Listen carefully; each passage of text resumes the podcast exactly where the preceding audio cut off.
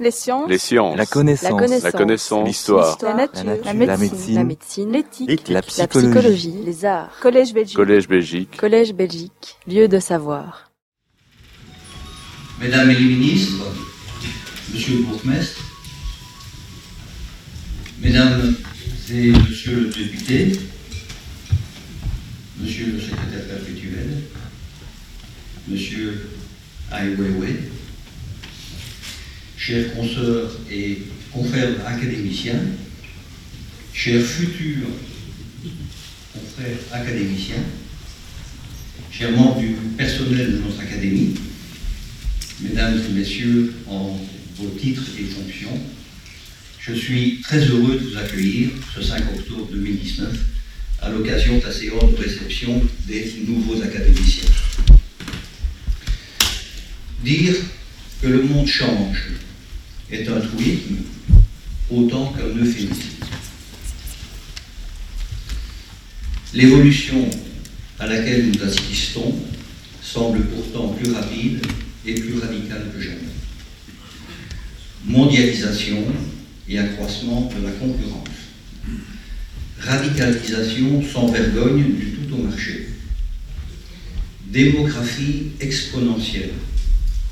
Migration. Omnipotence programmée de l'intelligence artificielle. Tous ces éléments suscitent l'inquiétude. Et ces peurs se focalisent sur les questions matérielles. Baisse des revenus, qu'il s'agisse de salaires ou de profits financiers, réduction du niveau de vie, perte des acquis sociaux. Pour une minorité, la préoccupation majeure réside dans la manière de conserver et de s'enrichir, de conserver sa richesse et de s'enrichir davantage. Mais pour le plus grand nombre, ce sont les moyens élémentaires de subsistance qui sont en jeu. L'argent aurait-il pris le plat sur les valeurs humanistes? Il excuse le mensonge et la tromperie. L'argent semble être devenu le moteur de l'activité humaine, du travail, travail qui aurait perdu ses vertus essentielles, du moins au titre de premier objectif.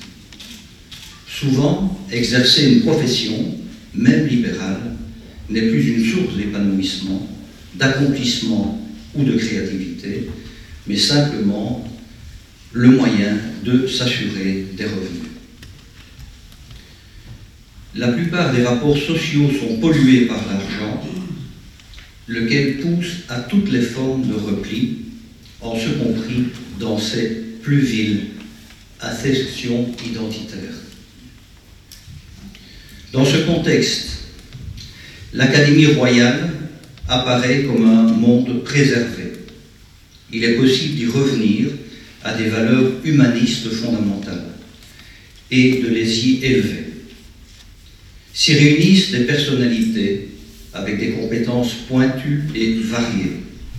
Les recherches, les réflexions, les échanges dont l'Académie est le catalyseur dégagent des perspectives sociétales larges, prometteuses, visionnaires ou utopistes. On y prend la hauteur nécessaire pour penser les transitions et les avenirs possibles. L'accomplissement de ces missions exige des membres de l'Académie une réelle implication. Être académicien n'est pas un titre honorifique, c'est un engagement. Les artistes sont sans aucun doute parmi les plus à même d'instiller des visions fécondes, ne fût-ce qu'en raison des lectures multiples que leurs travaux donnent de notre monde. Dans cet ordre d'idées, Ai Weiwei déclare que dans l'inconscience générale, l'artiste doit être conscient. On sait les implications sociétales de son œuvre que les limites de ces quelques mots ne permettent de détailler. Parce que cette conscience correspond aux idées défendues par la classe des arts, sur sa proposition, l'Académie décerne aujourd'hui à Ai Weiwei le prix annuel de l'Académie royale.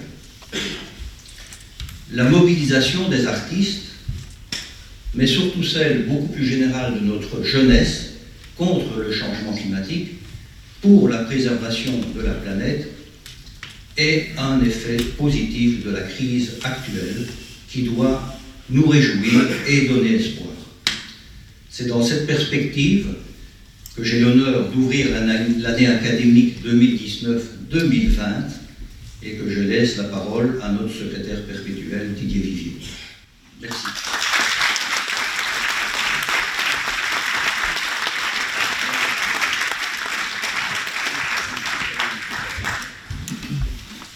Excellence, Madame la ministre de l'Enseignement supérieur et de la Recherche, pour résumer, Madame la ministre de, la Culture, des Médias et aussi, pour résumer, Monsieur le bourgmestre de la ville de Bruxelles, Dear Ai and I apologize for so many French in the speeches.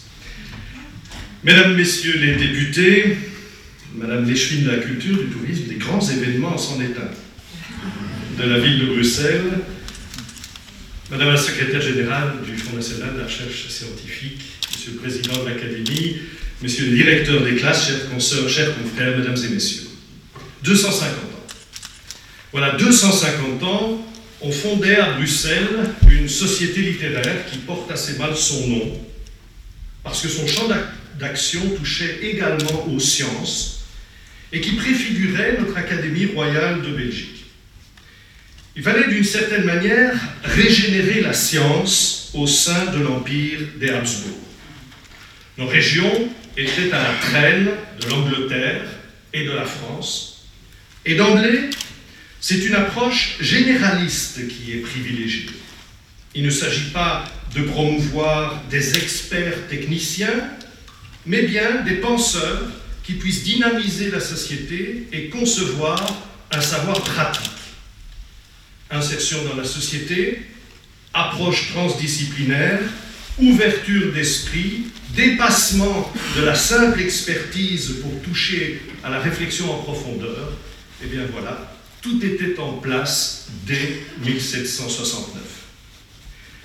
L'année dernière, certains s'en souviendront peut-être, le cortège d'entrée s'était ébranlé sur les notes de la 48e symphonie de Joseph Haydn, évidemment en hommage à notre fondatrice, Marie-Thérèse de Habsbourg.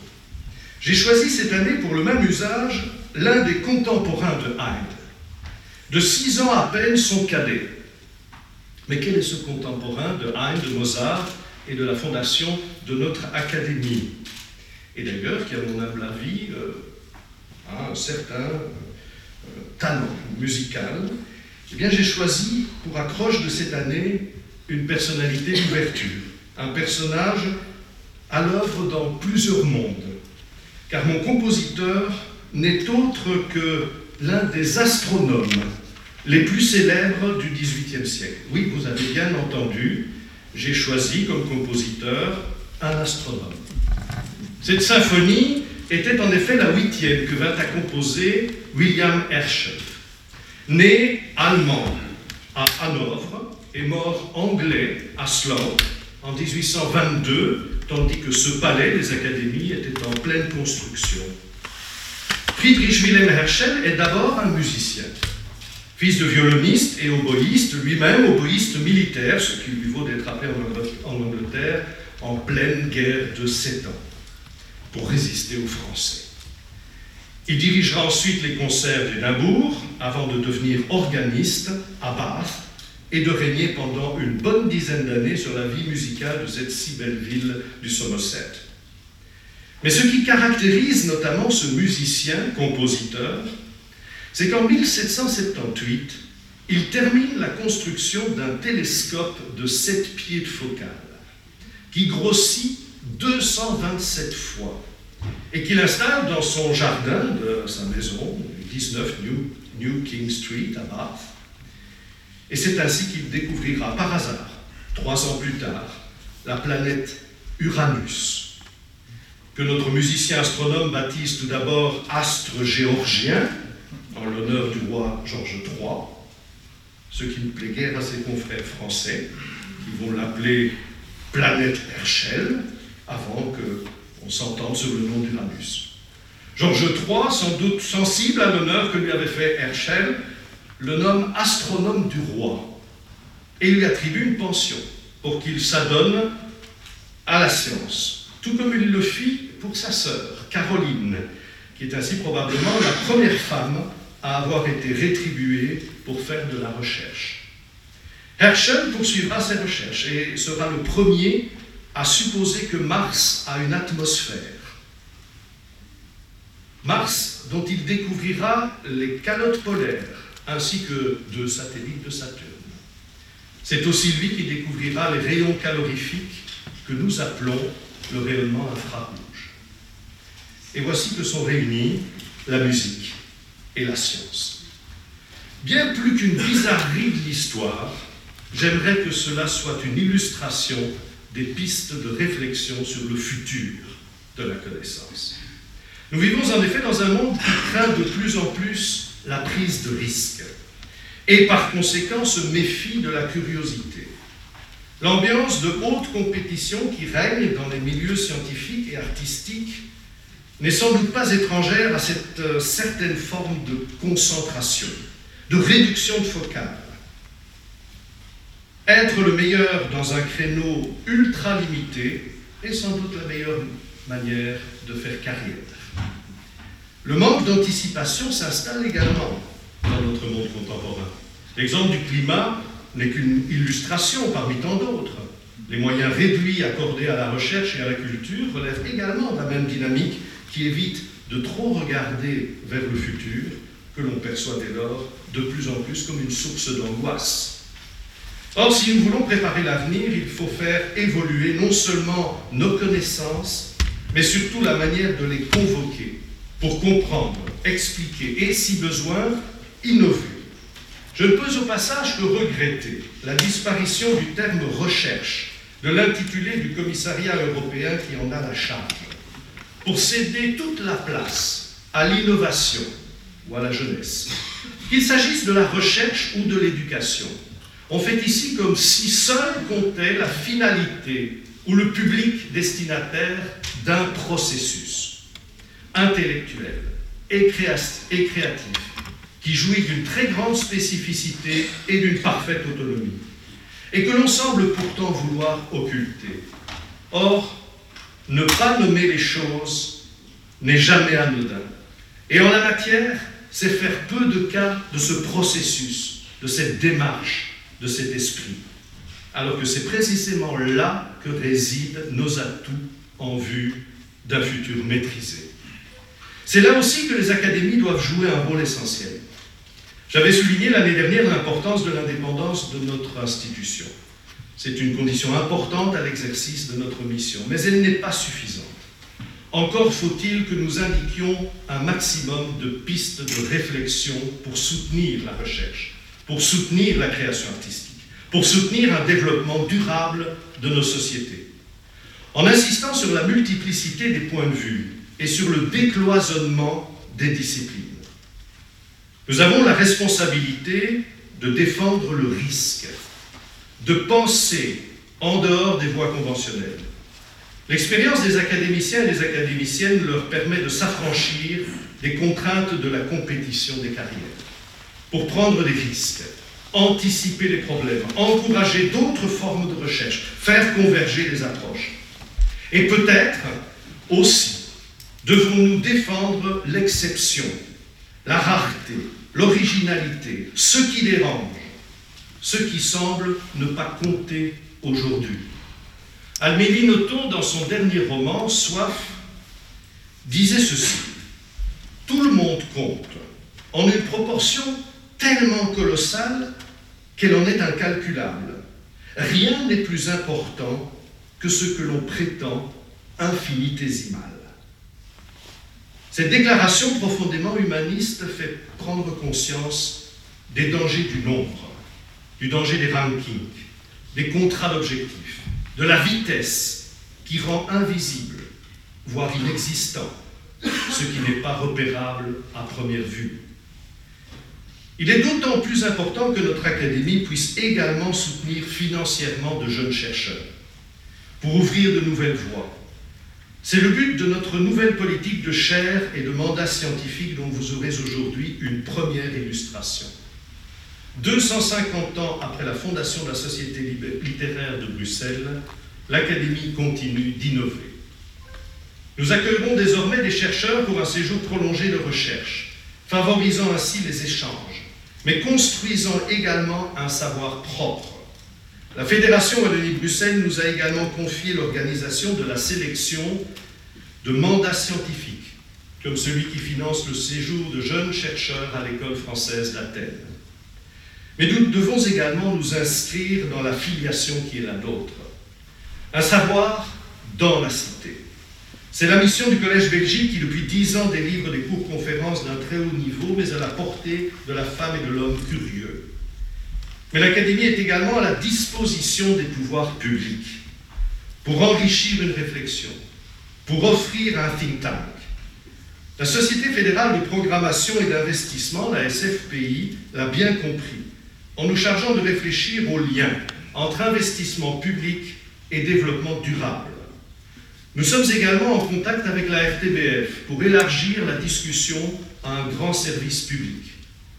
L'Académie ne constitue pas un simple conservatoire du savoir et des arts. Elle est au contraire un lieu de rencontre idéale entre les disciplines, mais aussi entre ceux qui doivent gérer la cité et ceux qui font de sa compréhension l'objet de leur recherche ou de leur création. J'en profite pour saluer ce matin la présence parmi nous de deux ministres à peine installés dans leurs fonctions, Mesdames Glatini et Linard, dont les portefeuilles sont directement concernés par l'apport potentiel de notre Académie. Et je tiens à saluer l'engagement immédiat qu'elle témoigne à nos côtés. Merci aussi à Philippe Claus, bourgmestre de la ville de Bruxelles, qui comprend l'importance de la culture pour le développement de sa ville. Nombreux sont les défis auxquels les académies sont confrontées. Et chacun à sa manière, nos nouveaux membres illustrent par leur parcours cette prise de risque que j'évoquais à l'instant. En vous accueillant parmi nous, chers confrères, nous misons sur votre engagement et nous vous en remercions par avance. Je n'ai en ce moment qu'un regret, mais il est de taille. C'est que le processus d'élection au fauteuil de membres ou de membres associés ait produit cette tonalité masculine homogène. Chers confrères, n'y voyez pas une critique à votre égard. N'y voyez pas non plus une tendance de l'Académie qui a au contraire, ces dernières années, beaucoup augmenté la, la participation des femmes à ces travaux. Mais considérez ma remarque comme un engagement, celui de veiller à ce que les procédures puissent aussi renforcer la diversité. Rendez-vous l'année prochaine. Pour l'heure, je vous remercie, chers confrères, d'avoir accepté de faire partie de notre compagnie et nous aider à relever les grands défis auxquels les académies sont confrontées aujourd'hui. Et je cède maintenant la place, sinon la parole, à Steve Uben, membre de la classe des arts, qui va nous proposer un petit voyage en plusieurs étapes. La première est celle d'un musicien américain, ami d'Arnold Schoenberg, mort assez jeune dans un accident d'avion durant la Deuxième Guerre mondiale, et qui a beaucoup écrit de musique de film. Premier hommage à Jean-Luc Favchamp. Merci Steve.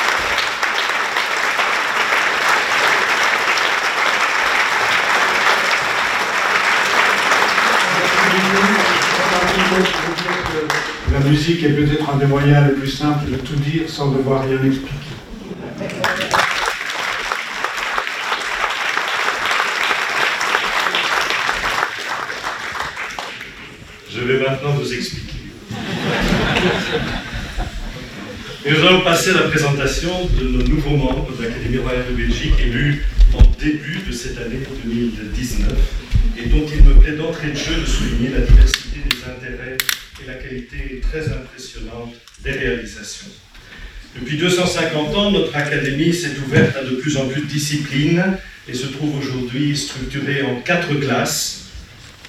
Classe des sciences, c'est l'ancienne classe de physique de 1772.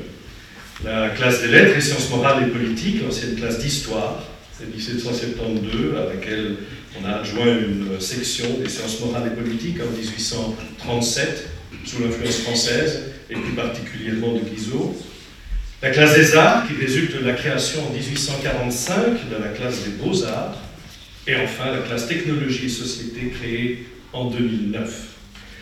Aucun fauteuil ne s'est libéré cette année en classe des sciences, qui n'a donc pu lire aucun nouveau membre titulaire, mais elle a pu élargir ses collaborations internationales en élisant deux nouveaux membres associés. Et tout d'abord, Niki Kamran mathématicien qui enseigne depuis 30 ans au département de mathématiques et de statistiques de l'université McGill à Montréal.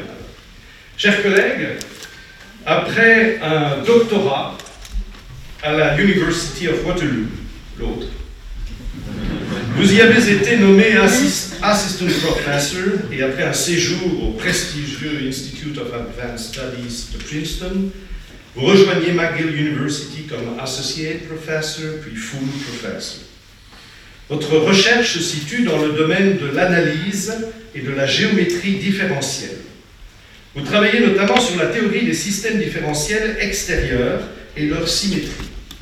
Ce faisant, vous touchez à un domaine central de l'analyse géométrique des équations aux, dérivés partiels, ainsi qu'à celui de l'analyse mathématique de la relativité générale.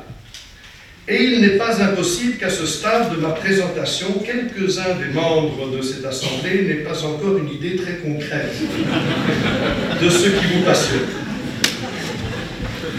Alors comprenons que vos recherches touchent à l'infini.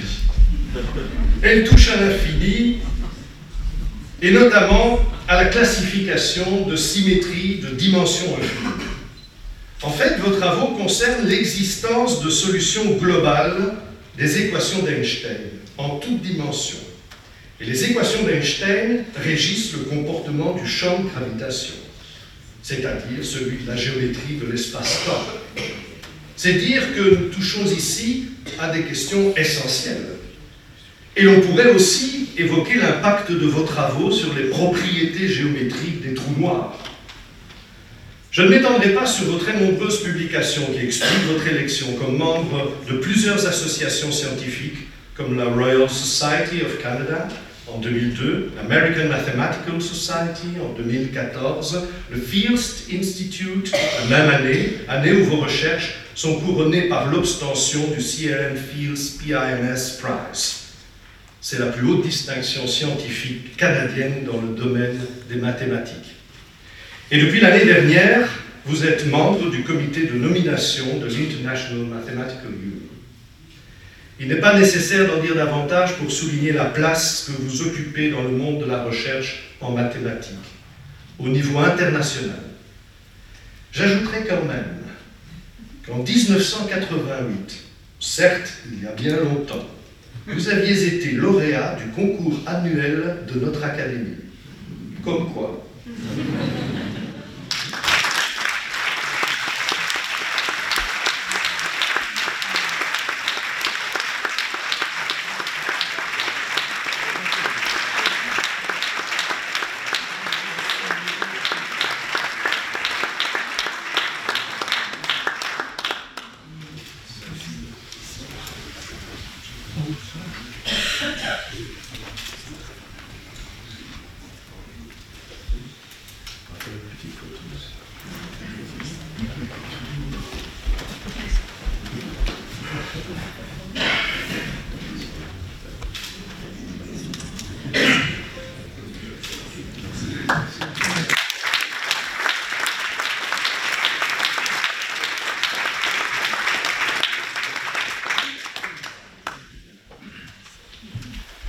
Now it's my pleasure to welcome Professor Alexander Webb, professor in the Department of Plant Sciences of the University of Cambridge, a university you joined about 20 years ago after a PhD and a postdoctoral research at Lancaster University.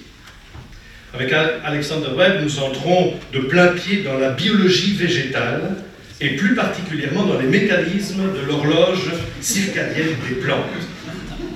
Dear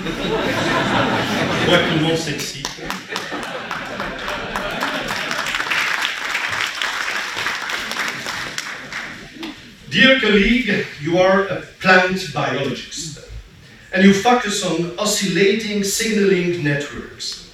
So you are interested in determining how oscillating environmental and internal signals are decoded and transduced by plant cells. And you made significant discoveries in the fields of circadian biology and calcium signaling in plants.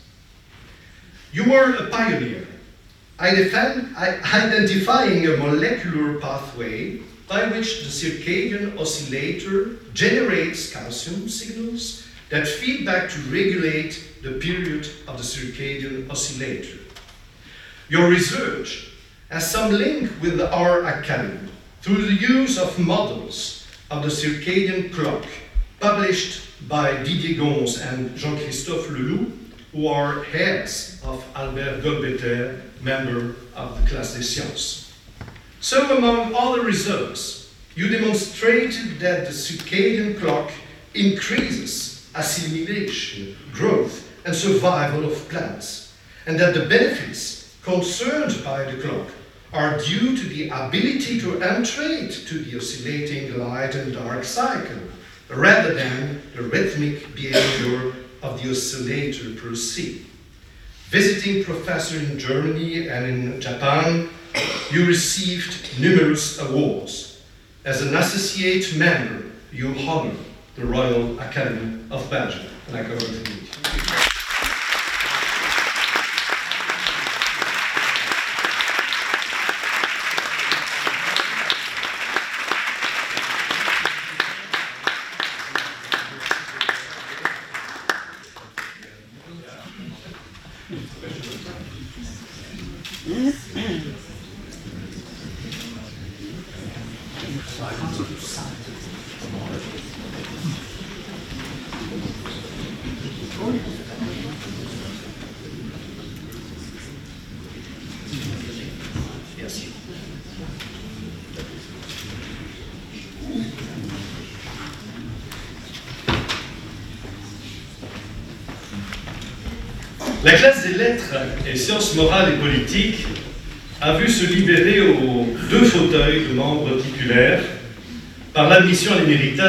Ginette Kurgan, historienne des 19e et 20e siècles, spécialiste entre autres de l'histoire de l'entreprise et du monde de la banque, ainsi que de Félicé D'Assetto, sociologue des religions, fondateur du Centre d'études de l'islam dans le monde contemporain de l'Université catholique de Louvain. La classe a ainsi pu accueillir comme membres titulaires deux de ses membres associés, qui sont désormais en capacité de participer régulièrement à ces travaux, M. Jean de Reuth et Raoul Delcorte.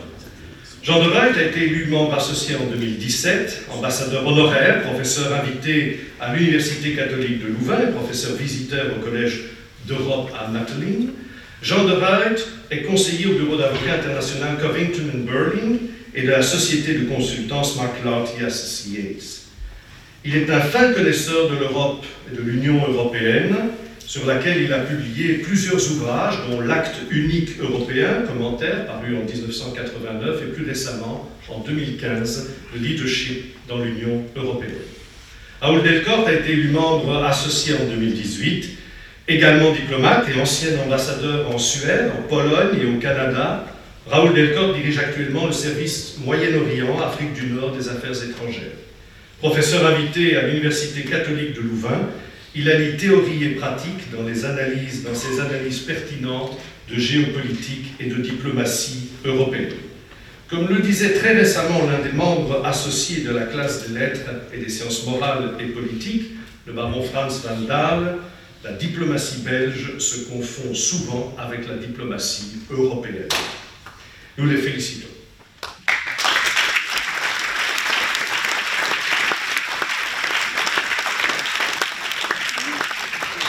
classe élu cette année deux nouveaux membres associés. Et tout d'abord, le professeur Suleiman Bachir Diagne. Chers collègues, en vous élisant, l'Académie royale de Belgique entend souligner son admiration pour votre parcours scientifique, mais également mettre en avant son intérêt pour la francophonie au cœur du vaste monde des sciences et des arts. Une francophonie dont vous êtes l'un des grands promoteurs aux États-Unis et dans le monde. Né au Sénégal, à Saint-Louis, vous êtes actuellement professeur de philosophie de langue française à l'Université Columbia à New York, où vous dirigez le département de langue française. Spécialiste internationalement reconnu de l'histoire de la logique et des mathématiques, nous y revenons, de l'épistémologie, de la philosophie, de l'éducation, mais aussi des traditions philosophiques africaines et en Afrique, ainsi que des philosophies du monde islamique à l'instar des travaux de notre confrère Xavier Buffin, vous abordez ainsi le français, l'Afrique et l'islam. Comme votre compatriote, Léopold Sédar Sangor, après l'obtention de votre baccalauréat au Sénégal, vous êtes admis en classe préparatoire au lycée Louis le Grand à Paris. Élève de l'école normale supérieure de la rue d'Ulm, ce qui vous a valu d'étudier avec euh, Louis Althusser et Jacques Derrida, puis agrégé de philosophie, vous décrochez une maîtrise en philosophie à l'université Panthéon-Sorbonne.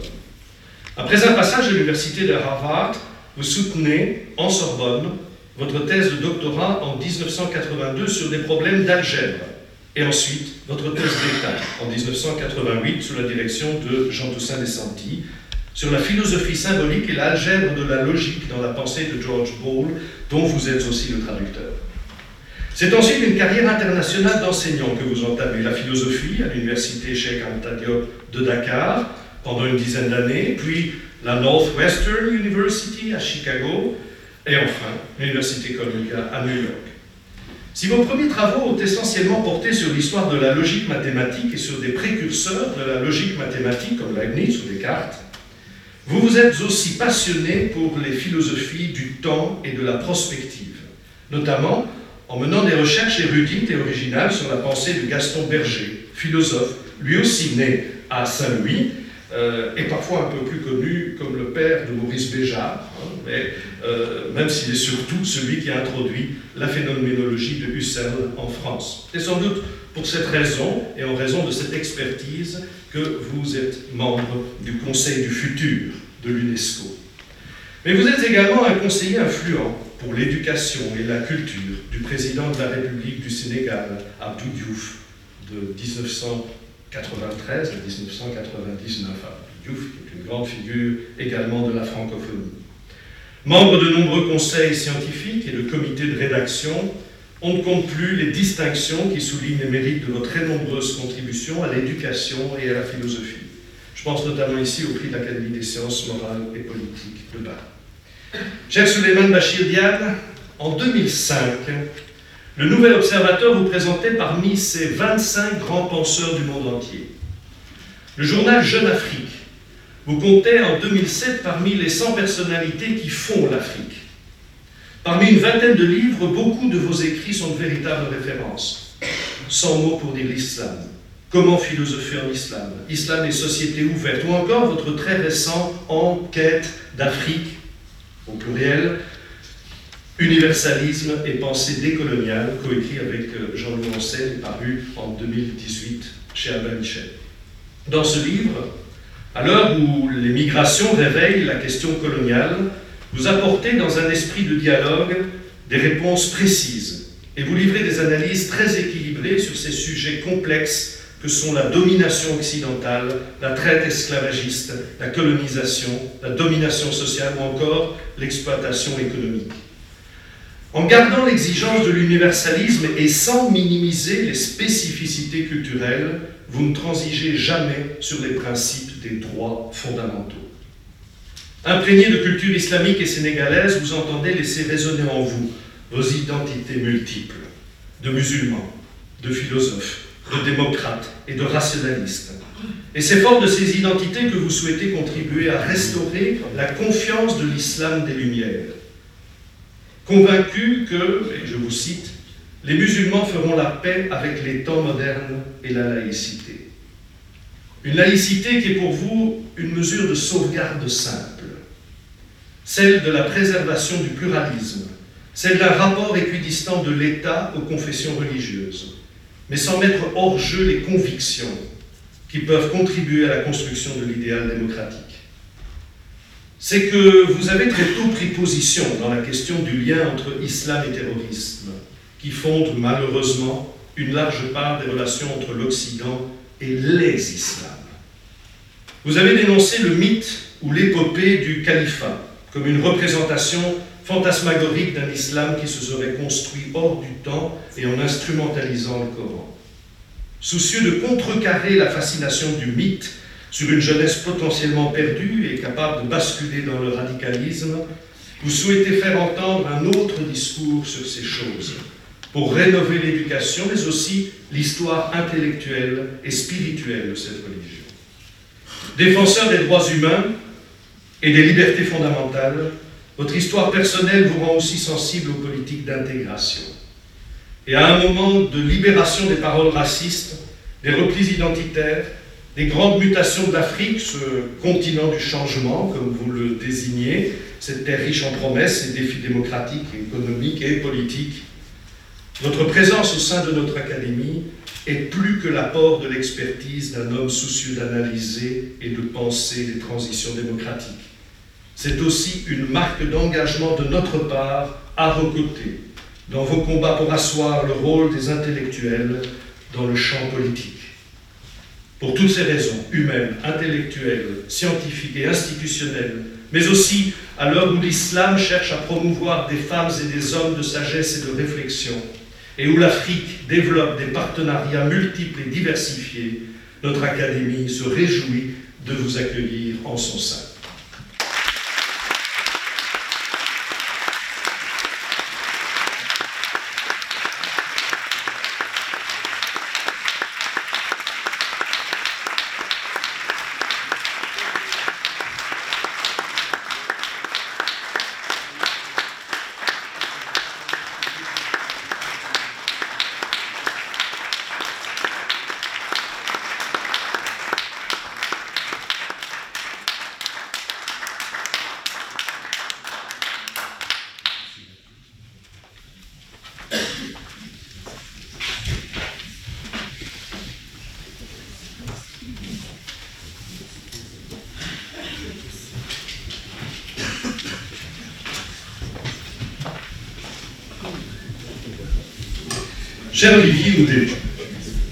Chers confrères, les enfants, les enfants, ils constituent le fil conducteur de votre passionnant parcours.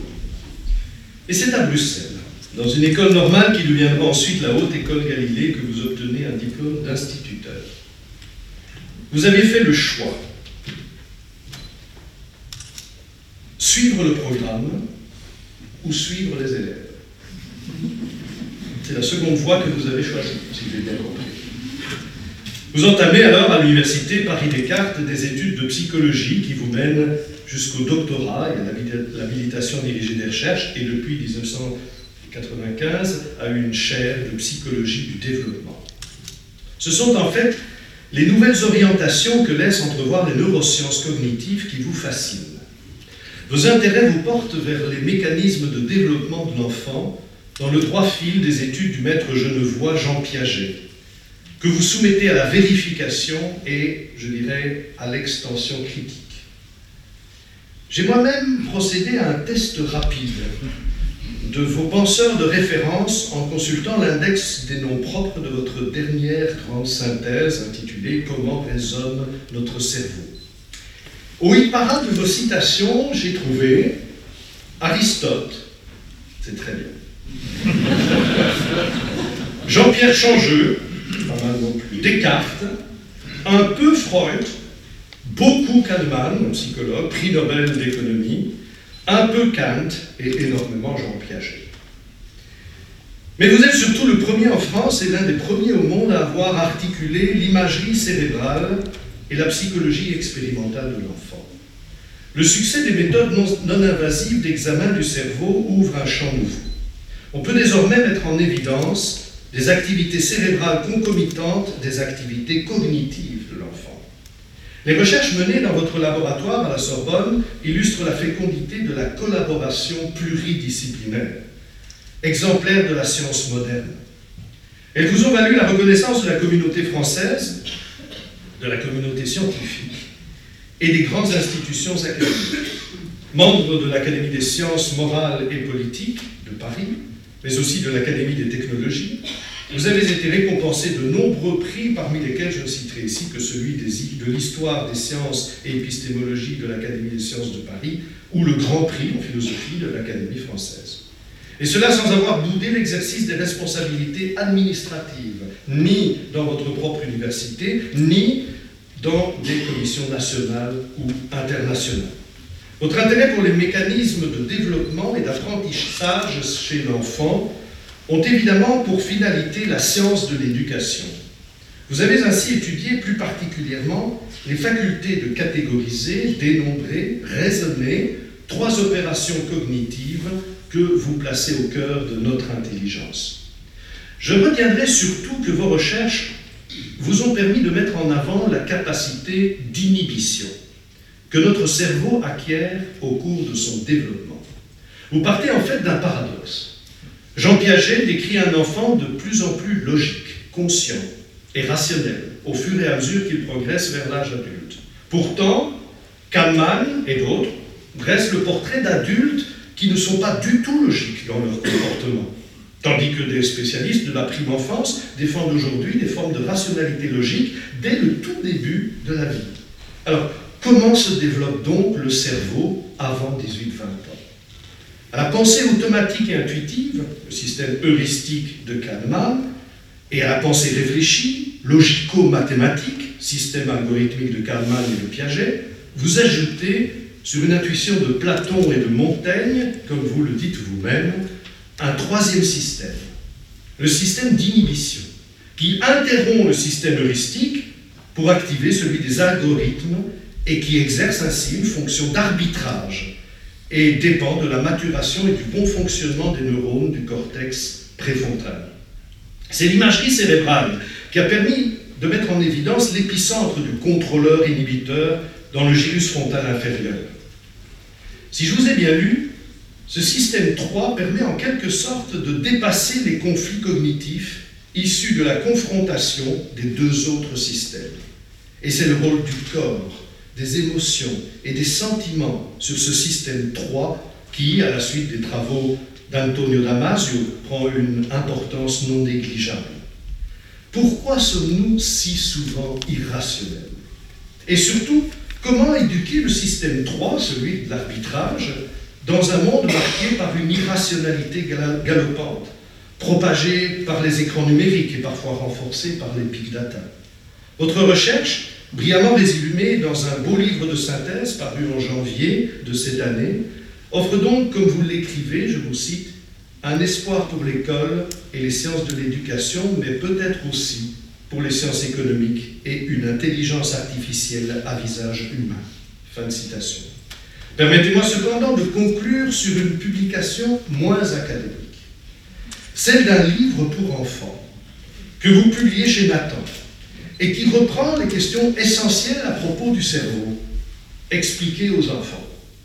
Vous y insistez bien sûr sur la pluralité des intelligences et vous posez, mais presque à la fin, une question qui intéresse déjà les ingénieurs de notre académie et peut-être bientôt les artistes.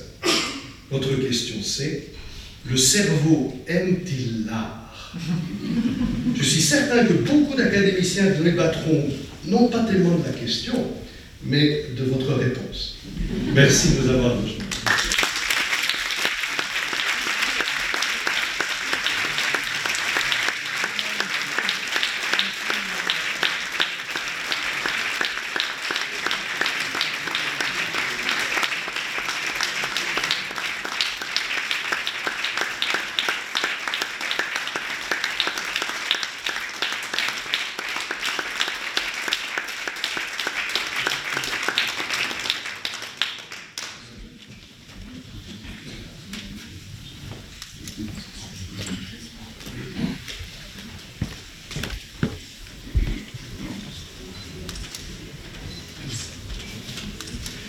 La classe des arts, j'y viens, a connu l'admission l'émérita du compositeur Jean-Marie Simon, qui a enseigné au Conservatoire royal de Bruxelles ainsi qu'à la chapelle musicale d'Anne-Elisabeth pour l'harmonie, le contrepoint et la fugue. Jean-Marie Simonis est l'auteur d'œuvres symphoniques dont certaines ont, fait le tour, beaucoup d'autres choses, certaines œuvres ont fait le tour du monde, automne, évasion, sa cantilène, pièce pour violon et orchestre, avait été choisie, je vous le rappelle, comme imposée lors de la finale du concours Elisabeth de 1985.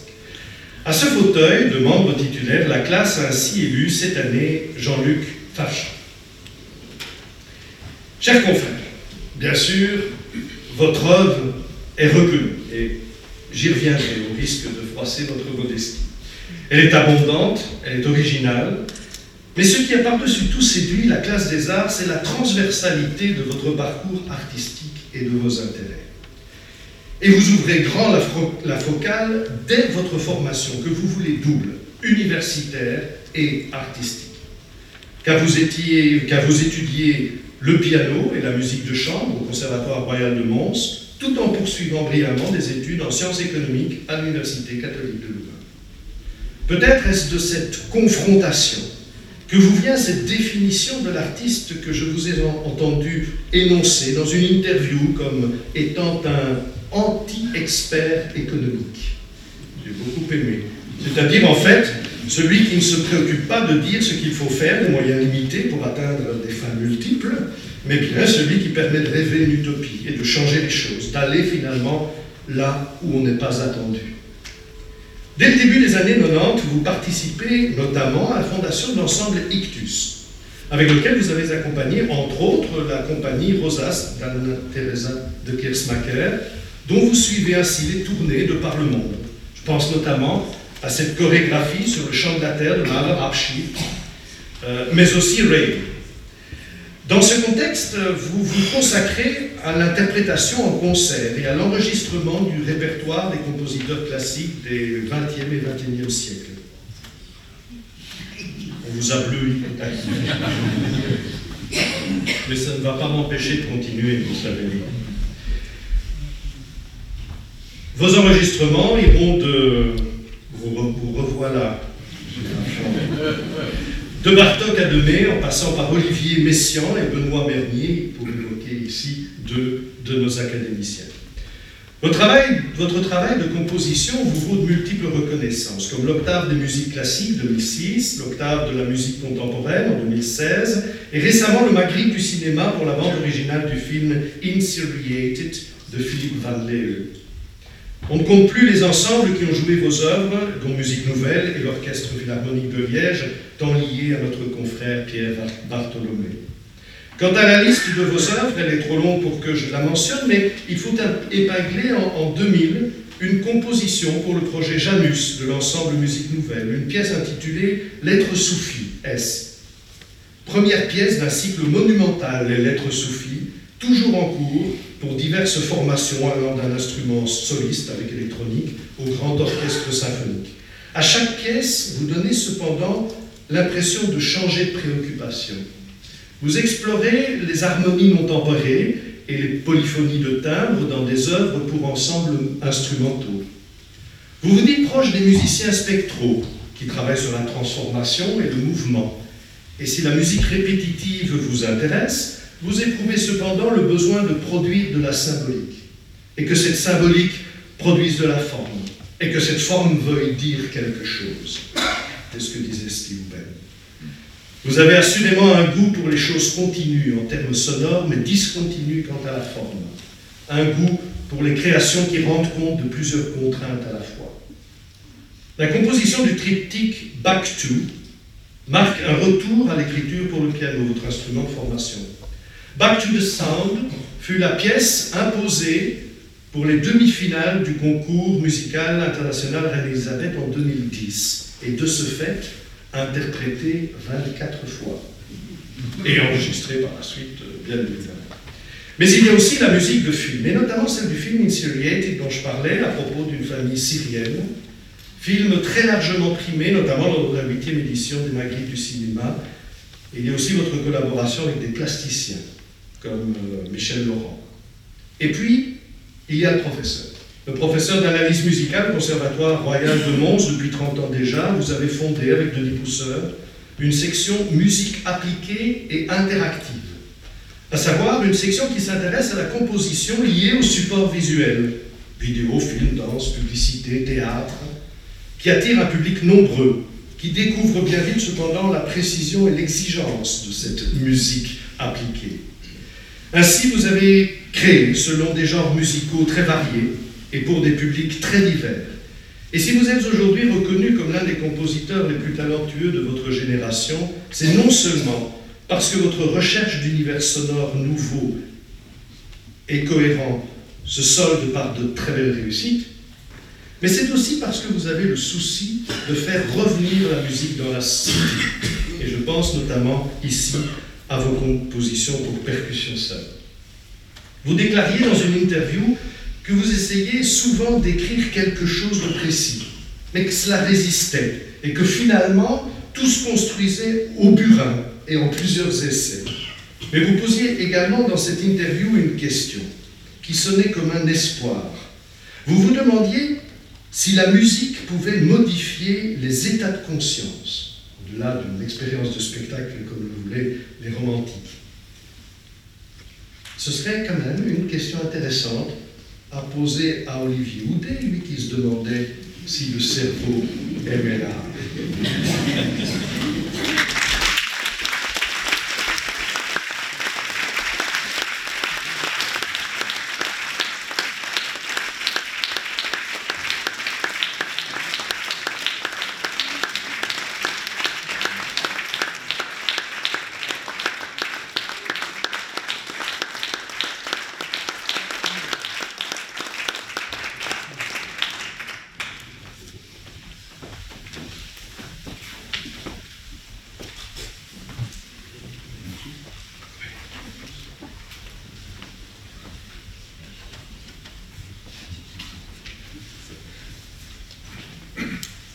La classe des arts a également élu comme membre associé M.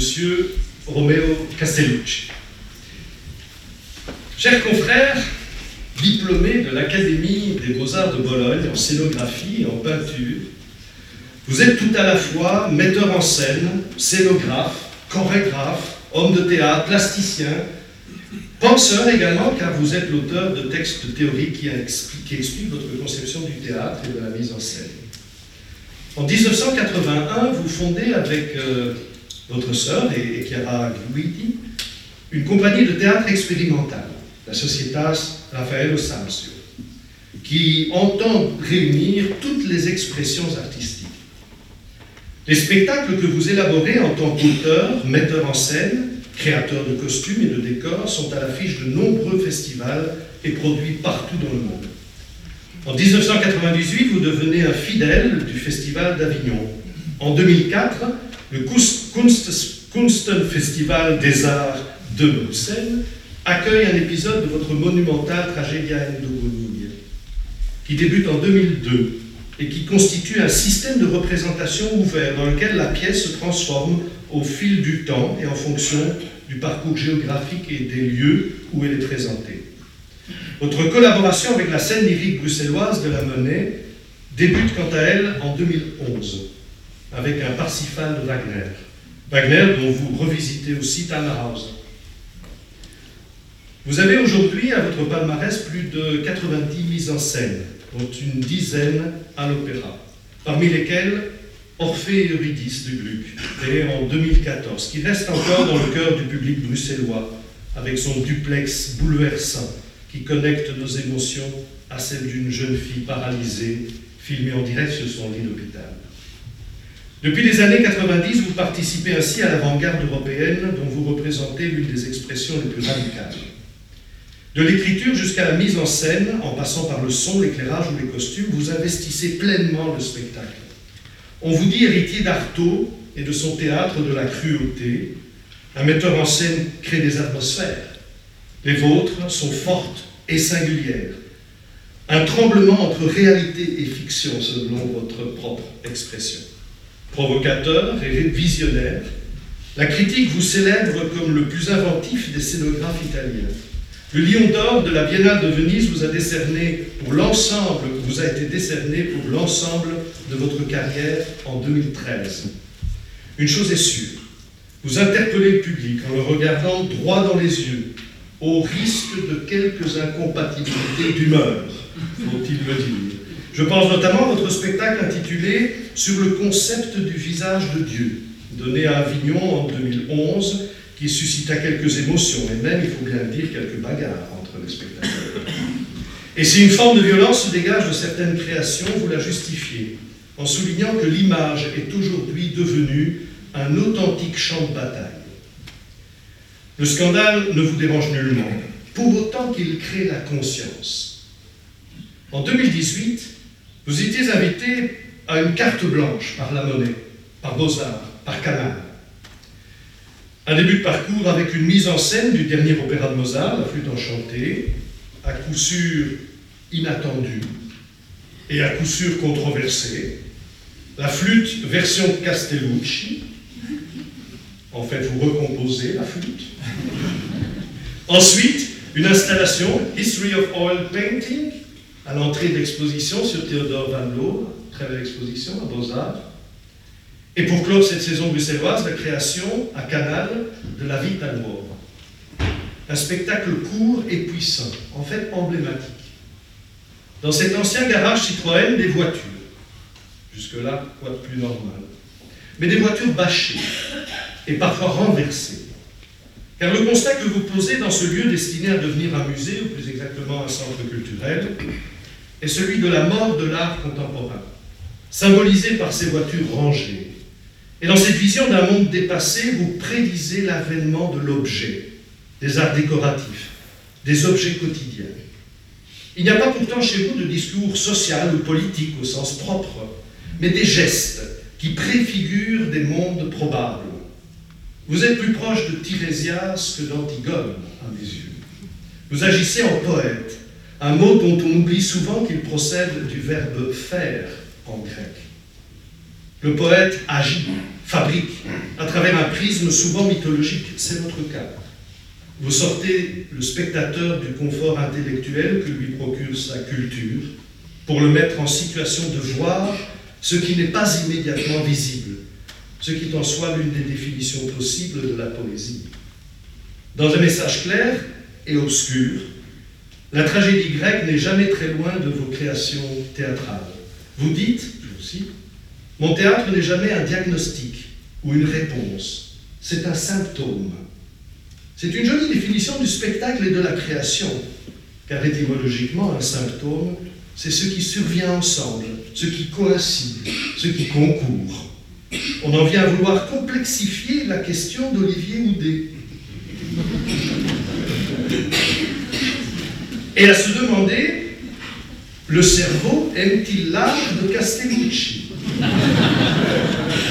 En tout cas, la classe des arts de l'Académie vous compte parmi les grands penseurs européens du spectacle total et elle est très fière de vous recevoir parmi ses membres.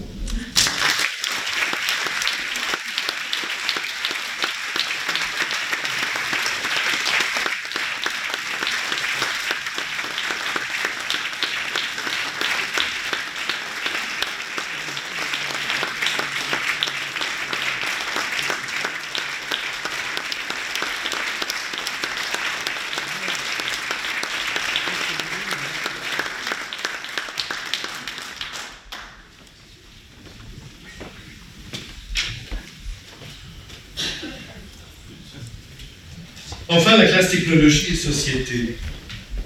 Elle a eu le très grand regret de connaître le décès de Philippe Mestat, docteur en droit et économiste, ministre d'État, professeur à l'Institut d'études européennes de l'Université catholique de Louvain, conseiller spécial de l'Union européenne sur les normes comptables. Philippe Mestat mena une carrière de près de 20 ans au service de l'État belge. Il fut notamment ministre des Finances pendant 10 ans et en 1993, il assura la présidence du Conseil ECOFIN. Et de 1993 à 1998, la présidence du Comité intérimaire du Fonds monétaire international. Puis aussi président, vous le savez, de la Banque européenne d'investissement, BEI, et nous aurons l'occasion de lui consacrer la séance publique de la classe le samedi 26 octobre, séance à laquelle vous êtes conviés, bien sûr. Par ailleurs, Patrick Bertrand est devenu membre associé, tandis que Roland Koenings a souhaité passer hors cadre. Si bien que la classe a pu attribuer trois fauteuils de membres titulaires à des membres associés qui sont désormais en capacité de suivre régulièrement ses travaux. Michel Gérardin, ingénieur, physicien, professeur à l'Université de Liège. Jean-Jacques Pisquater, ingénieur civil en mathématiques appliquées à l'UCL docteur d'État en sciences informatiques d'Orsay, professeur de cryptographie mais aussi euh, à euh, l'École normale supérieure de la Bédume. Marie-Jo Simoun, enfin, docteur en sciences politiques et en droit international, secrétaire général honoraire du Fonds national de la recherche scientifique. Je vous propose de les applaudir.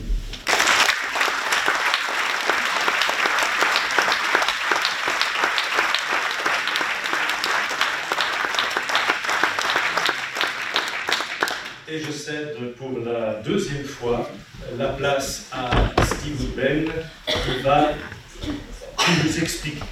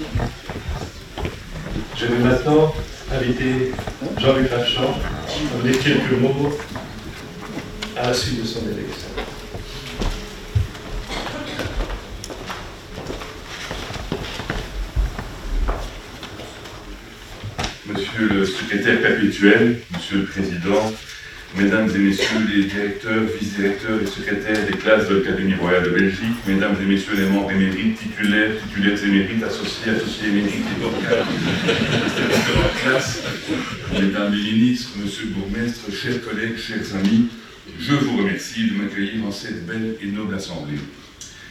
Je ne discuterai pas avec vous la pertinence de votre élection. Je suis en effet mal placé vous le comprendrez, pour émettre des doutes. Et encore plus mal pour n'en point concevoir. Car, voyez-vous, moi qui me fréquente depuis un bon moment, je ne suis pas certain d'avoir la moitié des qualités que vous semblez m'attribuer en me recevant parmi vous. En particulier, à relire les noms des personnalités en compagnie desquelles je suis reçu comme membre titulaire, pour certaines rompues à la dialectique et à l'art oratoire, je me demande franchement pourquoi c'est à moi justement, pauvre musicien, saltimbanque presque, qu'incombe le privilège de prononcer ce discours. Fort heureusement, un ami m'en a suggéré le début que voici. En pénétrant en ces murs vénérables, peuplés d'esprits illustres, je sens monter en moi une légitime fierté. Toutefois, les honneurs mal reçus peuvent aussi nous coûter de lourdes rançons.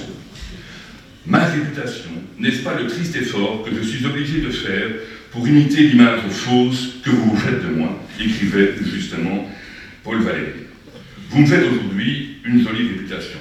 Certes, papa et maman, peut-être, sont fiers de moi, et mes amis, en rien gognard, mais sans doute un brin impressionné, me suggèrent en riant un discours où je citerai Paul Valéry, ignorant d'ailleurs que je l'ai lu, enfin en partie seulement évidemment, et même mis en musique, celui qui dans ces dernières années savait encore écrire à une femme aimée sans craindre de passer pour un ridicule vieillard, car tu fais de mon cœur une feuille qui tremble. Le voici donc cité deux fois, cher ami, vois-tu, je tiens mes paris. Je suis heureux d'être parmi vous. Je remercie celui qui m'y a conduit, merci Jean-Pierre, et je me réjouis des conversations et échanges qui pourront advenir. Car ce qui fait de nous, dans ces classes de l'Académie, des compagnons, ce ne sont ni les honneurs ni la réputation, c'est le désir inlassable de comprendre, connaître et perfectionner notre monde et notre présence au monde. Ce désir de compréhension, nous ne pouvons certes l'exercer que selon le point de vue qui s'est imposé à notre Constitution et à nos goûts, mais nous l'exerçons tous, je le vois, avec constance. La musique. Voilà un beau point de vue, à franchement parler, une perspective excitante, vivifiante, bouleversante parfois. Mais franchement, la vie et l'univers, c'est bien ce qu'un musicien, lui aussi, cherche à connaître et à amender.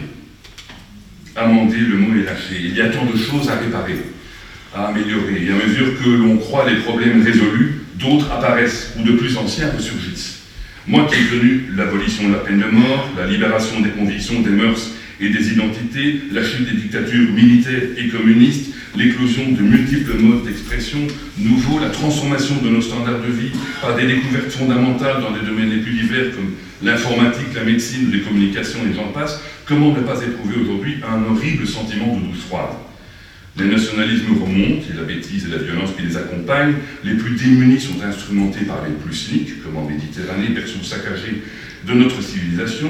On remet en doute ici et là la liberté et l'égalité des humains et en particulier des femmes. La pollution de l'information où le farfelu se mêle à l'indicible euh, pervertit toute pédagogie démocratique, la biodiversité se réduit de manière accélérée, la vieillesse demeure en naufrage, sauf pour un millième de la population, l'eau fraîche va bientôt manquer, puis l'air pur. Bon, le chantier, cela a déjà été dit, le chantier est immense. Il faut un socle solide pour relever ces défis. Plutôt que les angoisses entretenues, les Ignaka et les oukases, ce sont effectivement le savoir, la recherche et l'innovation qui constituent ce socle.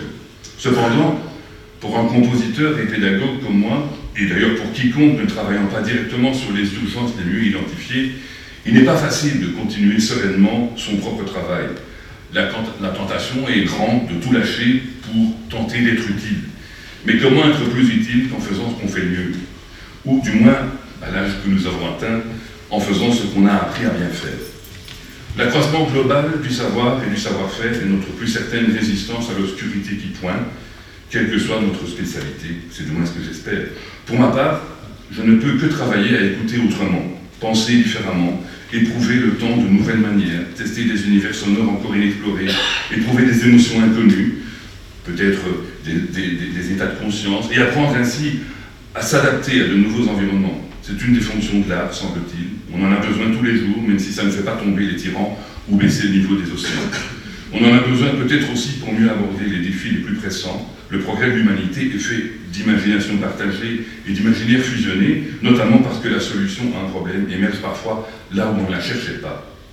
Il me semble avoir éprouvé qu'ici, dans ce décor, par, par endroits un peu désuet, dans cette institution passablement vénérable, qui peut paraître de l'extérieur déconnectée des enjeux de la modernité, c'était mon sentiment avant de vous connaître, pour le meilleur et pour le pire, déconnecté des sentiments de la modernité, le partage d'un savoir pacifique et la mise en commun des dernières découvertes constituent la vocation du travail des classes et des diverses communications mises en place. On le sait, c'est insuffisant, mais c'est indéniablement utile et réconfortant. C'est pourquoi, si je jalouse un peu puérilement mon illusoire liberté, je me joins à vous en confiance. Et vous dis donc, Monsieur le secrétaire perpétuel, Monsieur le Président, Mesdames et Messieurs les directeurs, vice-directeurs et secrétaires des classes de de Belgique, Mesdames et Messieurs les membres émérites, titulaires, titulaires émérites, associés, associés émérites et hors de ces classes, Mesdames les ministres, Monsieur le bourgmestre, chers collègues, chers amis, je vous remercie de m'accueillir en cette belle et noble assemblée. Et, ça ne suffira pas évidemment, je m'engage à continuer d'œuvrer en toute occasion, et en particulier au sein de cette académie, pour faire progresser et perdurer dans ce monde tant fascinant que chaotique, à mon humble niveau, en pleine autonomie mais en solidarité, la réflexion, la recherche, la création, l'invention et le partage, car, comme l'écrivait Valérie, de tous les actes, le plus complet est celui de construire.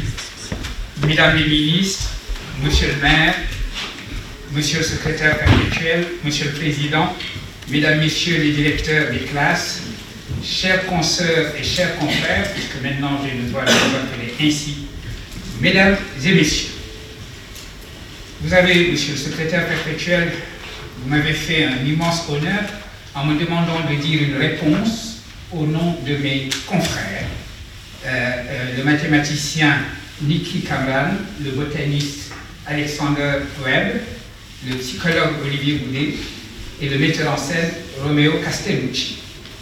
Et c'est avec un sentiment de joie immense et euh, beaucoup d'humilité également que j'ajoute mon nom et les instituts du philosophe à ceux de ces quatre personnalités éminentes du monde des sciences, des humanités et des arts, apportant une contribution modeste, je l'ai dit, à un groupe si prestigieux. L'honneur est surtout celui que vous nous avez fait à tous les cinq, chers consoeurs et chers confrères, en nous accordant vos suffrages et en nous invitant avec une grande générosité à vous rejoindre au sein de cette auguste institution qui nous fait tant plaisir aujourd'hui de dire notre. Nous savons tout ce que notre élection doit aux marraines et aux parents qui ont bien voulu porter à votre attention nos travaux et les trajectoires dans lesquelles nous sommes engagés. Nous leur disons toute notre reconnaissance et nous leur exprimons ainsi qu'à vous tous qui nous avez fait confiance notre volonté de nous montrer à la hauteur de vos attentes. Nous avons bien conscience que ce qui nous oblige, c'est aussi qu'en entrant en ce palais des académies, nous rejoignons une histoire lumineuse, pleine de la vie riche et abondante qui est celle de l'esprit lorsqu'il est attaché à la recherche et au partage des savoirs. S'il est convenu que cette histoire commence en 1772, lorsque le nom d'Académie impériale et royale des sciences et belles lettres de Bruxelles fut donné à ce qui est aujourd'hui notre Académie royale des sciences, des lettres et des beaux-arts, nous aurons garde d'oublier que la naissance eut lieu trois ans plus tôt sous le nom tout simple de Société littéraire. Nous voici donc aujourd'hui en l'an 250 et notre société continue d'aller vers sa jeunesse. Comment ne verrions-nous pas dans la coïncidence de l'année académique nouvelle portant ce nombre rond de 250, un quart de millénaire, mes chers confrères, avec notre élection et notre accueil aujourd'hui, l'indéniable signe que l'une et l'autre se sont passées sous deux auspices. Hasard de calendrier, bien sûr, mais également vérité profonde de ce propos que je paraphrase plus que je ne le cite de Woody Allen, que bien souvent il suffit d'être là le bon jour ou la bonne année pour se retrouver partie prenante à un moment singulier de l'histoire. Félicitations, chers pour vous retrouver à ce moment singulier de l'histoire, 250. Que votre compagnie, que notre compagnie, dès l'origine, se soit fait un devoir d'accueillir comme membres associés des hommes et des femmes de recherche et de création venus d'autres pays et leur rappelle qu'il n'est de société véritable qu'ouverte. Sinon, nous avons affaire à une tribu. Avant de dire un mot de cette leçon essentielle du philosophe Henri Bergson, dont la pensée habite mon travail, permettez-moi de m'arrêter une seconde sur ce mot d'associé, dont je souligne qu'il est important de rappeler l'étymologie, laquelle nous dit qu'en donnant l'hospitalité ici aux travaux de citoyens non belges, mais certainement amis de la Belgique, vous nous avez invités à faire société avec vous. Être continuellement à la tâche de faire société, et une société qui soit toujours dans le mouvement de s'ouvrir aux nouveaux, aux différents, aux migrants. Voilà toute la leçon du Bergson des deux sources de la morale et de la religion. Et voilà définir l'entreprise qui doit être celle de l'humain. Il parlait alors en 1932, dans un monde qui avait connu une guerre effroyable, mais qui allait aussi bientôt découvrir qu'une autre, pire encore, était à venir. Mais il parle aussi au singulier, au présent, certainement de notre temps présent, et nous invite aujourd'hui à reprendre ce chantier de la religion dynamique, pluraliste et de la société ouverte dans un monde de tribus où bien trop nombreux sont ceux qui ne visent qu'à faire de leur identité toute leur politique. Qui eût cru, lorsque le mur de Berlin est tombé, que nous vivrions des moments où la démocratie n'irait plus de soi, même dans les pays dont elle avait constitué les fondations Qui eût cru que l'on érigerait de nouveaux murs, non plus pour diviser le sens du mot démocratie entre bourgeois et populaire, des caractéristiques qui nous font bien sourire aujourd'hui, mais pour fabriquer des identités fermées, exclusives, rabougries, bref, tribales. L'Afrique du Sud de Nelson Mandela et de Desmond Tutu avait en son temps enseigné que la victoire n'est jamais celle d'une tribu sur une autre, mais qu'elle est Ubuntu, c'est-à-dire d'un mot en langue bantou, l'entreprise de faire humanité ensemble, mais aussi d'humaniser la Terre. Faire humanité ensemble, c'est faire tomber les murs qui nous séparent des autres, nous séparent d'abord de nous-mêmes. C'est décloisonner aussi les savoirs en les faisant parler entre eux. C'est d'une manière générale, et pour conclure, travailler à faire advenir un monde décentré, un monde divers, un monde pluriel, mais qui toujours demeure dans l'orientation vers l'universel. C'est à cette tâche que vous nous avez invités. C'est avec une profonde gratitude que nous nous y engageons et que nous nous mettons avec vous en associé à l'ouvrage. Merci.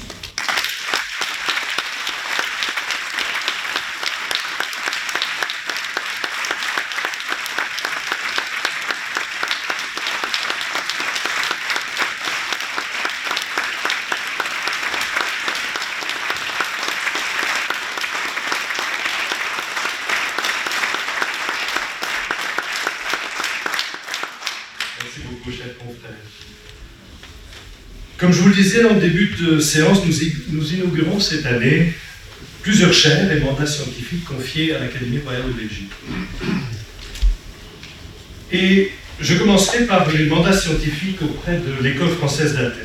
Cette vénérable institution, placée en partie sous l'égide de l'Académie des inscriptions et belles-lettres de l'Institut de France, est fondée en 1846 pour accueillir des chercheurs qui se consacrent à l'étude du monde grec, ancien et contemporain, dans tous ses aspects. Et en 1900, en pleine guerre d'influence entre sciences allemandes, françaises ou anglaises, un décret de la République française institue une section étrangère et immédiatement, la Belgique signe une convention qui lui assure, in fine, deux places au sein de la prestigieuse école. La Belgique en avait demandé huit dans Les Pays-Bas, la Suisse et le Danemark suivront. Depuis lors, des générations d'hellénistes ont poursuivi leurs recherches au contact direct des sites archéologiques grecs au cœur d'un laboratoire d'excellence.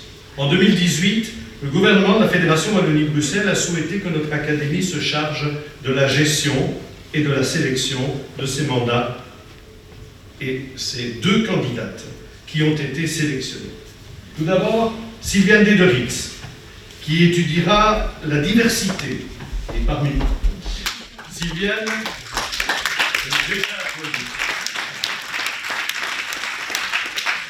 Sylviane étudiera la diversité, la continuité et la discontinuité des pratiques mortuaires en Crète prépalaciale et protopalaciale. En gros, entre 3100 avant notre ère et 1700 avant notre ère. Afin de déterminer si le riche corpus des données disponibles pour cette époque permet de définir l'existence de traditions funéraires, c'est-à-dire la manière dont on traite dont on honore les défunts, qui seraient spécifiques à l'île de Crète, mais aussi distinctes en fonction des époques. Elle travaillera sur les sites archéologiques de Sissi et de Malia en Crète, mais aussi à Torikos en Attique.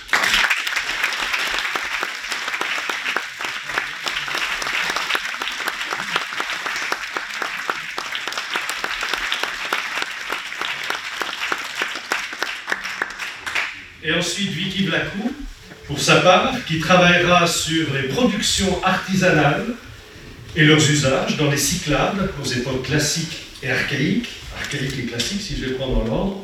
Cette recherche euh, s'appuiera notamment sur sa longue pratique de l'archéologie de Tinos, où elle co-dirige depuis plusieurs années la fouille de Luxembourg avec la professeure Notakoulou de l'Université d'Athènes. Le projet se concentre sur la période de l'expansion spatiale et sociale luxembourgeois depuis la fin du VIe siècle avant Jésus-Christ jusqu'à son abandon vers la fin du IVe. Ce sont plus particulièrement deux types de production artisanale, le tissage et la céramique de cuisine, qui feront l'objet de son attention, ainsi que quelques monuments importants de la cité de Tinos. Elle travaillera sur le site archéologique de Tinos, dans les Cyclades, et d'Itanos, en Crète, et nous la félicite.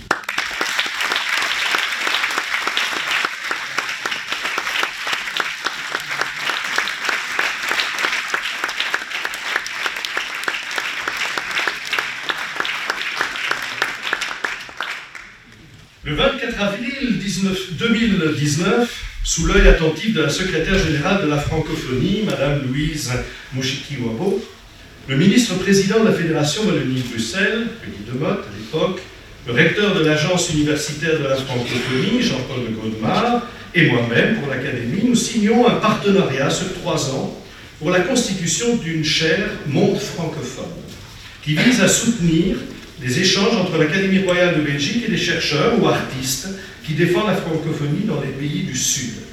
Cette chaire permet ainsi à un chercheur ou une chercheuse, à un ou une artiste, de venir travailler un an en Fédération Wallonie-Bruxelles et d'y un maximum de liens avec sa communauté scientifique ou artistique. Pour l'année 2019-2020, c'est Maximiliano Figueroa que nous accueillons et que la classe des sciences a élu.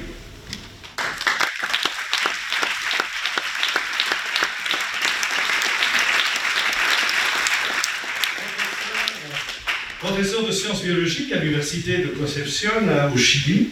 Il y est référent pour les études francophones et travaillera durant cette année académique en collaboration avec le laboratoire d'enzymologie et de repliement des protéines de notre confrère André Matagne à l'université de Liège. André Matagne, membre de la classe des sciences. La recherche de Massimiliano Figueroa sa recherche portera pardon, sur la caractérisation d'une protéine artificielle et il donnera également plusieurs cours-conférences dans le cadre de l'un des cycles du Collège Belgique auquel vous êtes vivement invités.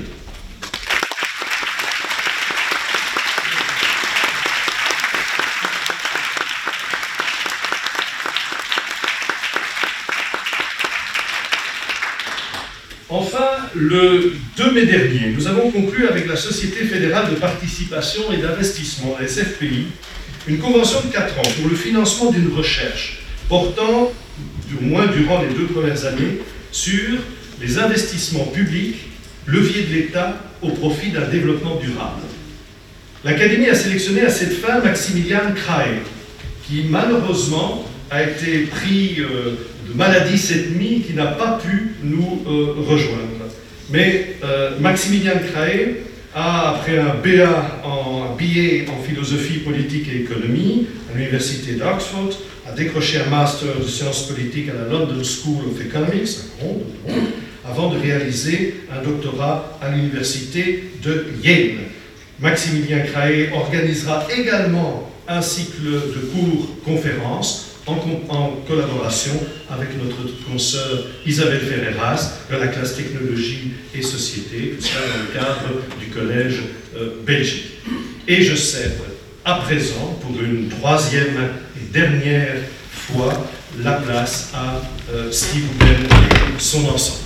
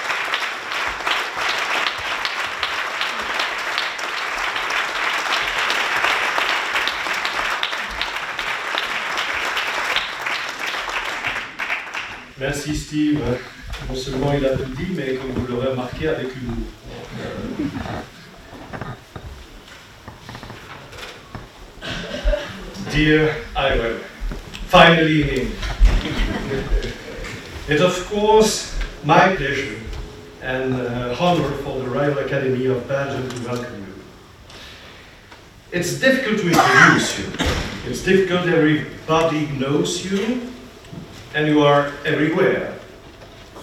From the Hampstead Theatre in London, with a Howard Brenton's play about the 81 days you spent in detention in uh, 2011 in China, to the web, or to the Venice Biennale, where three of your large-scale works were on display in 2013 and 14 and 15. It's difficult to define you. You are a photographer, a designer, an architect, a sculptor, a film director. I will call you an artist. Some call you a dissident artist, but you reply, please. Thank you. So some call you a dissident artist, but you reply that the government is dissident, not you. I appreciate. But your political activism, your promotion of democracy and human rights in China caused you some problems, I will say. You were arrested and jailed. Your father, the famous Buddha, Ai Ching, also suffered from the communist regime and was exiled in the Gobi Desert. He was also obliged to burn his poems in front of his children. Your art is probably also inspired by these experiences. A provocative art, a passion for individuals, a reflection about heritage. Among your creation, I will probably surprise you, but I will pinpoint a statue in marble. Standing figure, 2016. It was created specifically for an exhibition at the Museum of Cycladic Art, Golandris Museum in Athens. It was a small exhibition, but a very sensitive. With this statue, you build a bridge between your practice, your art, and the Cycladic art, which is the heart of the permanent collection of Gulandris Museum. Indeed, it is a reference to the Gulandris master, a supposed sculptor of the third millennium BC. But nobody forgets that you are a selfie artist. You pointed out that Rembrandt painted himself 30 or 40 times, and so did Van Gogh. But you, you can do 50 or 100 selfies a day, easily. You are passionate about individualities, and you personalize this statue. It is half a self-portrait, half a touring deity. It visually references one of the, your most canonical works, this infamous performance in 1995, during which you dropped and shattered a 2,000 year old Han Dynasty urn.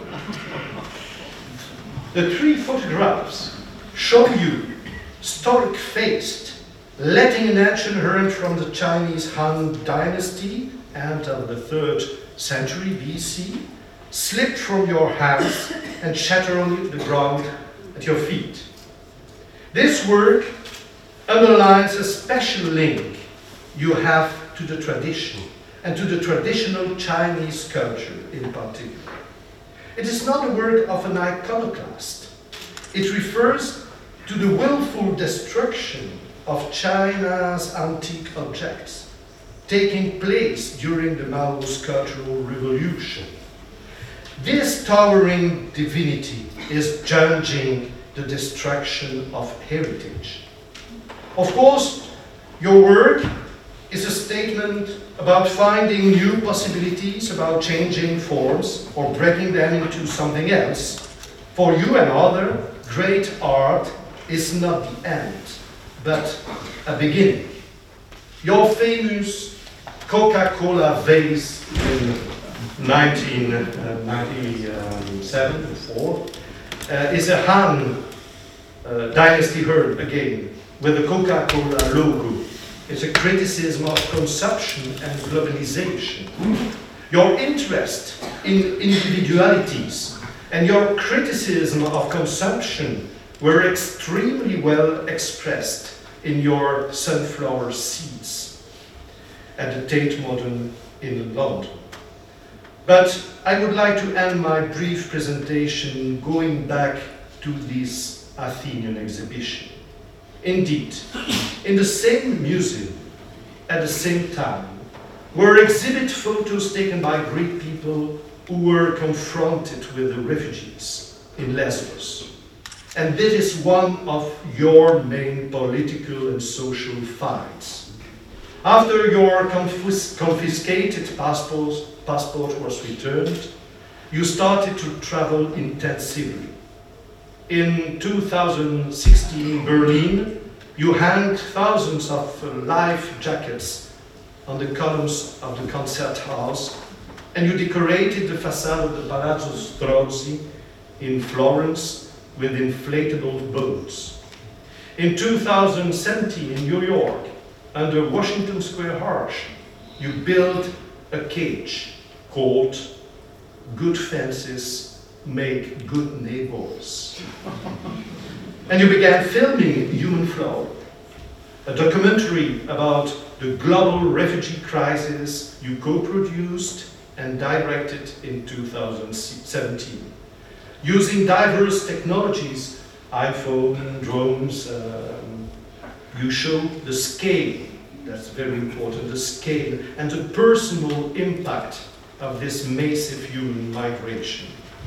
For your artistic work and for your commitment to social, social and societal issues, the Royal Academy of Belgium is proud and very proud to award you its annual prize 2019.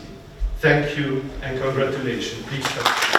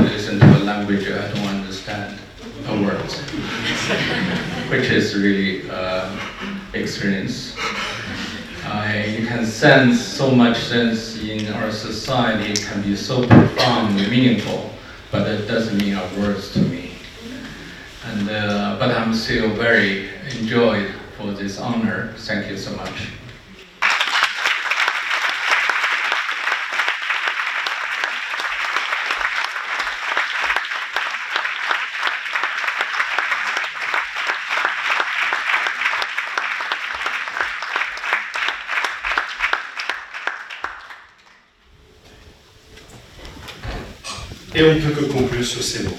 Donc, je conclus cette cérémonie en vous remerciant toutes et tous pour votre participation, en remerciant Sigoubel et son ensemble parce qu'ils ont rendu à, la musique, à l'art, euh, sa place et c'est extrêmement important en remerciant aussi les personnalités politiques qui nous ont accompagnés aujourd'hui. Je pense que c'est extrêmement important, à la fois pour les académiciens, pour nos, nouveaux académiciens, euh, d'avoir votre, soutien et surtout travail que nous allons poursuivre ensemble euh, dans les années qui, viennent.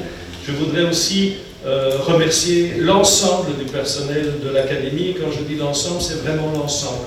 C'est tout le monde. Euh, qui a participé à la préparation de, cette cérémonie. Je voudrais que les derniers applaudissements qui vont clore cette cérémonie leur soient également adressés. Et bien évidemment, je vous invite à la réception qui a lieu à la salle de marbre. Merci.